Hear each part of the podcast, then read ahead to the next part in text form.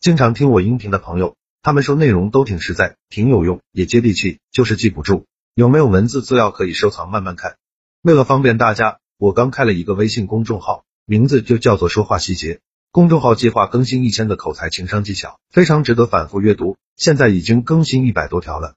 新关注公众号的粉丝，免费领一本二百页的纸质书，书名就叫做回话的技术，提升口才情商。效果比较好，不管你什么时候听到这条音频，只要你去公众号说话细节的菜单栏登记领书，免费送书的承诺都有效。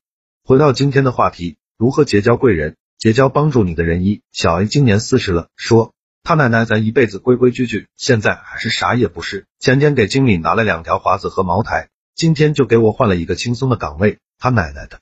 二送给任何人的礼物都是我不如你，我要让你爽。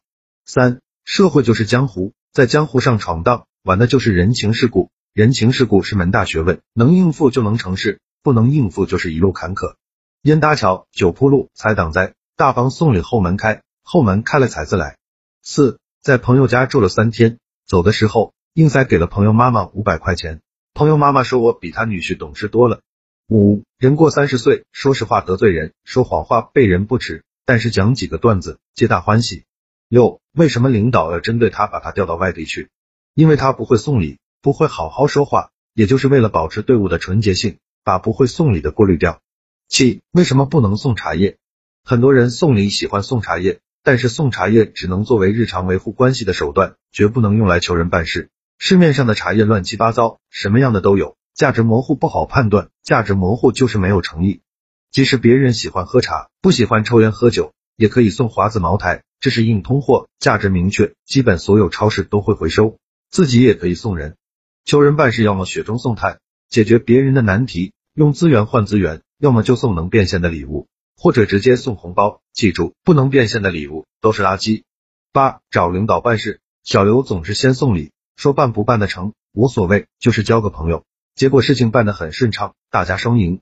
而小张这个人呢，老想着办成事了再送礼。结果办事的过程中障碍无数，最后花的钱更多。当我们在试探对方的时候，其实对方已经对我们开启了过滤模式。换句话说，我们找人办事要先把风险承担了，不能让帮我们办事的人承担风险。领导出力办事还要替咱承担风险，领导是傻逼吗？九，和比你强的人交朋友，不要光想着占便宜，或者理所应当的让别人买单。他比你强，一定比你通晓人性。十，很多人送礼送不出去。就是因为领导对你不熟悉，对你不认可，认为你是个安全隐患，或者你连个中间人都找不到，咱能信任你吗？十一，大开庙门不烧香，祸到临头许牛羊，任凭你把头磕破。自古人忙神不忙，意思是送礼要提前送，临时抱佛脚的突击送礼没有用。十二，一切都是等价交换。你出生时，亲朋好友送礼祝贺；你过生日时，高朋满座；你金榜题名，洞房花烛；子女降生时。所有亲戚朋友为你庆贺，你卧病在床，撒手人寰时，他们为你哭泣。从出生到死亡，离不开送礼。想要升职加薪，想要改变命运，想要得到贵人相助，你若开窍，送礼就会帮你；你若不信，也许只有神仙可以帮你。话又说回来了，神仙凭什么帮你？你烧香了还是是磕头了？好了，这条音频到这里就结束了。想看文字版的文章，去我公众号说话细节就可以慢慢看了。记得免费领一本纸质书。二百页很划算，肯定能让你短时间内快速提升自己的口才和情商。现在马上去关注就对了。